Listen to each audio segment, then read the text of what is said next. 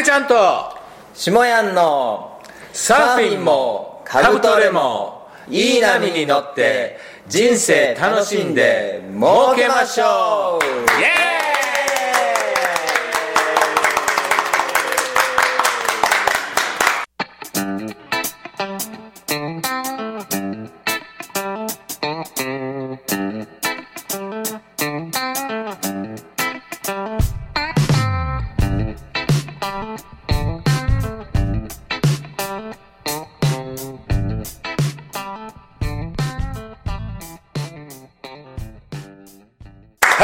やってまいりました。ここは滋賀県のえー長浜にある音楽スタジオ。音楽スタジオボーチェです。はい、えーここはですね、えー北村たけちゃんのお友達がやっているというね。これあのー広いこうなんちゅうの、えースペースに、えーとピアノグランドピアノとか、えーギター2台、えーそしてドラムがあったりとかね。こうなんか舞台がありましてね。そうです。はい、えー先ほどこれフェイスブックであのリアル配信しましたけど僕はちょっとピアノ弾いたりギター弾いたりドラム叩いたりしましてね、まあ、ここで、えー下ハメ音楽祭をやろうかというね。おおすごい、えーそういうあのアイデアが出ましたけどね。出ましたね。えーさてここから、あのー滋賀県といえば本気塾東京校第2期生、えー北村たけちゃんのね、はい。えー対談 CD 収録を突然やりましょう。突然やりましょうということで、えーノープランで。ノープランでぶつけ本番で。ぶつけ本番で今始まりました、はい。そしてあのー観客さんにですねあのたけちゃんのお友達ということで、えー伊藤ちゃんとこんにちは、はい伊藤ちゃんちょっと簡単に自己紹介。えー元理学療法士でいろんなことやってます、はい。元サーファーで、はい。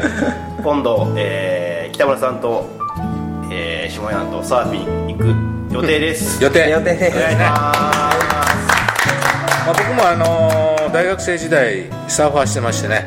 今だにねあの板を持ってるんですけどあのーさっきたけちゃんのサーフボードをちょっと持ったらめちゃくちゃ軽くて。もう進化してますね。めちゃくちゃ軽くなってるなと思ってね。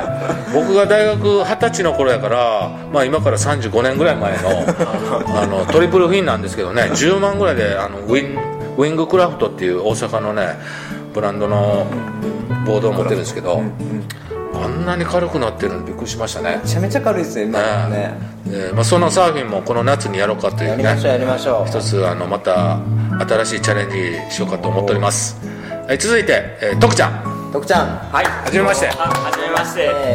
ええー、徳ちゃんです。えっ、と今仕事は機械の設計をしています。で、まあ私はまあ自転車が好きで滋賀県でん。よく自転車を乗って自転車旅しておりますので、はい。まあ滋賀県ぜひ来てください。はいえ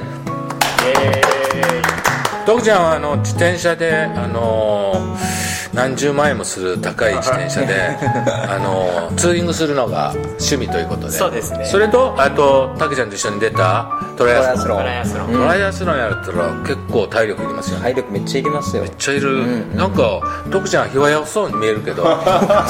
全然すごいから。すごいんや。す弱そうっちゃ弱そうっす、ひ弱そうに見えるけど実はすごいんです。すねごい。もう脱いだらすごいんです。脱いだらすごい。弱そうそうなんや。徳ちゃん見かけによらへんな。よらまあそういう徳ちゃんのねあのーえー今年のえ東京の4月27日。1月27の下山ランドのワンデーセミナーの、えー参加予定ということで下ハミ予備軍ということで、んねもう早速この対談 CD に参加してる。エリートエリート下山パジャマしております。はい。まあ、こういうあのお二人友達、えー含めてねあの4人で今えー対談 CD 収録始めました。始めました。えー今日はですね、えー北村武ちゃんの人生をこう根掘り葉掘りいろいろこのね聞かせていただきながらまあ武ちゃん自身のね成功法則を皆さんにシェアしていきたいなとあぜひぜひ。えー思っております、えーではですねまず北村武ちゃん簡単な、えー自己紹介を皆さんにどうぞ。はい、えー名前は北村武史と言います。生まれは実は福岡県です。福岡県で生まれてそこから小学校5年生まであの福岡で過ごした後え父の転勤で滋賀に来ました。で中学校と高校は陸上部で走ってまして、でまあその時足を痛めたんですね。で足痛めて接骨院に行って接骨院行った時にですね足が腫れててでも気づかなくてで接骨院の先生が「足腫れてるやん」って言われてで自分の足まざまざと見たら「はあ腫れてる!」ってなって、で自分の体ってこうなんていうか自分で気づかへんってすごい情けなくてそこから自分の体とか人の体とかスポーツに興味持つようになって。で高校上がる時に、あの高校の先生に「お前は工業高校でも行くんやろどうせ」みたいなこと言われてちょっと腹立って。お全然全然分かってない先生と思ってうん。僕は理学療法士になりたいんやって言ってで理学療法士の専門学校行ったんですよ。へこれが18歳です。へで理学療法士専門学校行って体のこと学ぼうと思ったら全然あの体のこと教えてくれんくって最初、うん。なんかもう障害者福祉論とかはあ。介護なんとかとかあ。理論。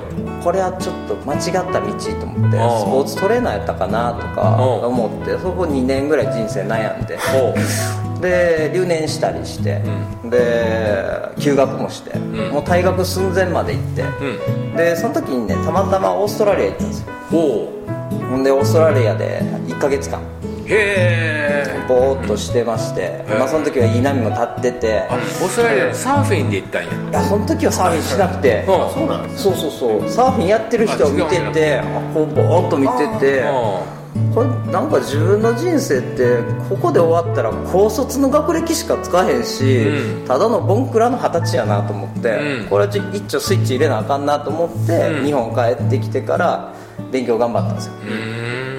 ん。でまあ40人中40番やったんですその時僕、うん。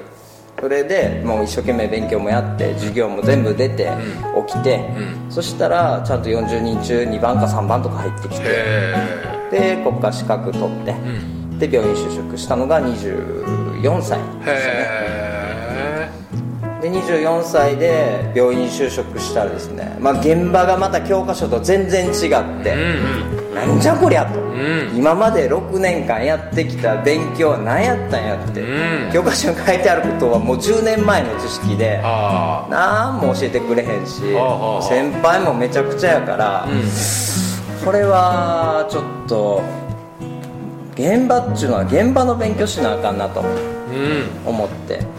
でまあその時当時就職した病院は総合病院やったんですけど、は総合病院の先輩はもうなんかお前ら好きにやれみたいな感じやしあかんことやったら怒るだけやし。でそこでね卒業教育とか自分のセミナー、まあ、技術のセミナーにものすごいお金使ってめっちゃ行くようになったんですよ。へそしたら患者さんからちょっとずつこう「あの人のリハビリ上手やで」とか、あの人気者になってきて、えうん。でもまだまだこんなもんじゃあかんなと思ってですね。27歳の時にはい。その総合病院を退職しまして、おう。で一人単身でコネも何にもない静岡県に行って。静岡県のリハビリの総合病院に。はいはい。あの今度はね専門職がもうわんさかいるところに就職しまして。こあ。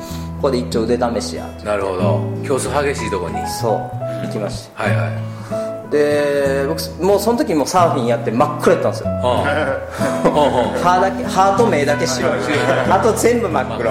それで面接行ったんです、うん。ちょうどバリから帰ってきた後。はいはいはい。焦げ焦げですわ。あその時リハビリの部長さんに「こんなチャラい焦げおがきょったぞ」おとう言われて僕当時経験4年目やったんですけど、はいはい。新人と同じ給料で入ってくれるんやったら、まあ、入れたるぞぐらいの感じでそんな感じやった言われたんです、まあ、これも一応やったろうかと思って1ヶ月でねもう部長さんを見返すぐらい、あの人気者になって、ええあ指名が来るわけ？そうです、へー。あの人にしてああやっぱりそれは技術があるから。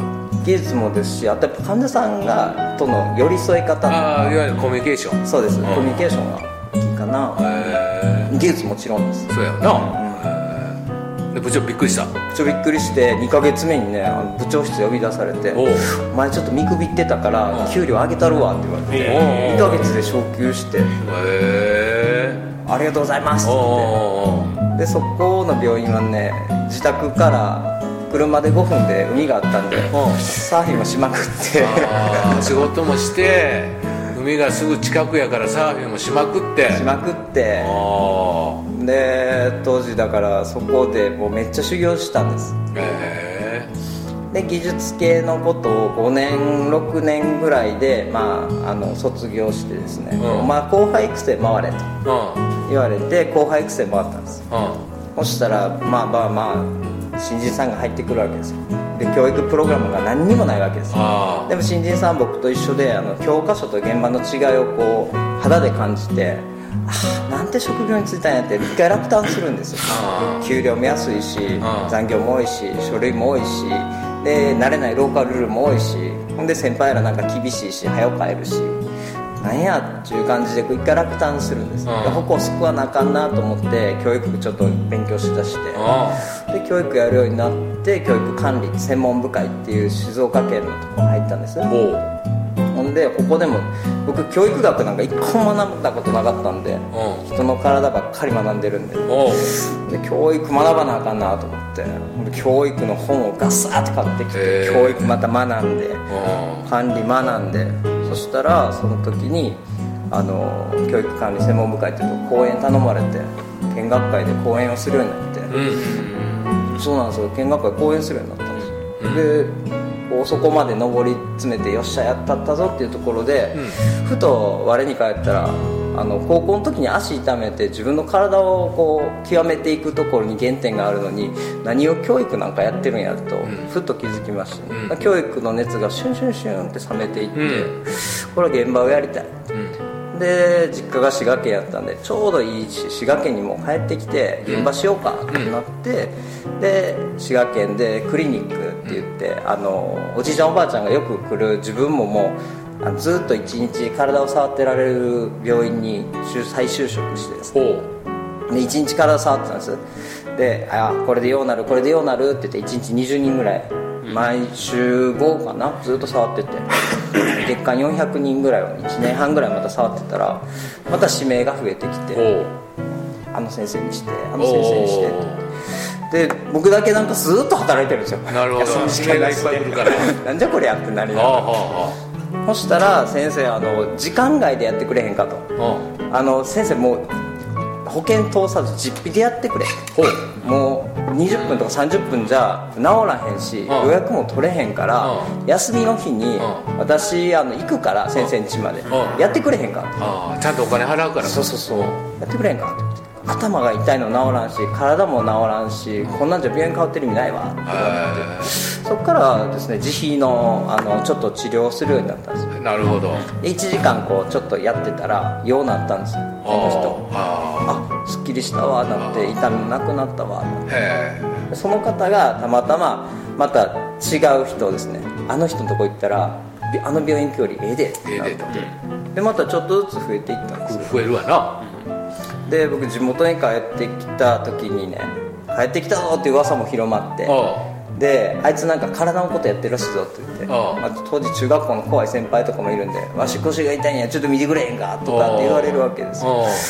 あで「いいっすよ別に先輩やし」ってドキドキしながら先輩の体触ってたら「先輩これですわ原因」って言ってガガッて取るんですよ。あそしたら「おようなったわ」っつって「ん大きいな」って言ってその時はタダなんです先輩やからね。はいはい。怖いしお金取ったら怖いなと思ってでそういう仲間も増えてきてだんだん口コミでどんどんどんどんこう患者さんが増えていったんです。ようん。そしたらここボーチェっていうんですけどこの音楽スタジオになんか呼ばれてですね、あのここにあの体見てほしい人5人いるんやって。もう来てくださいってへでベッドも用意します。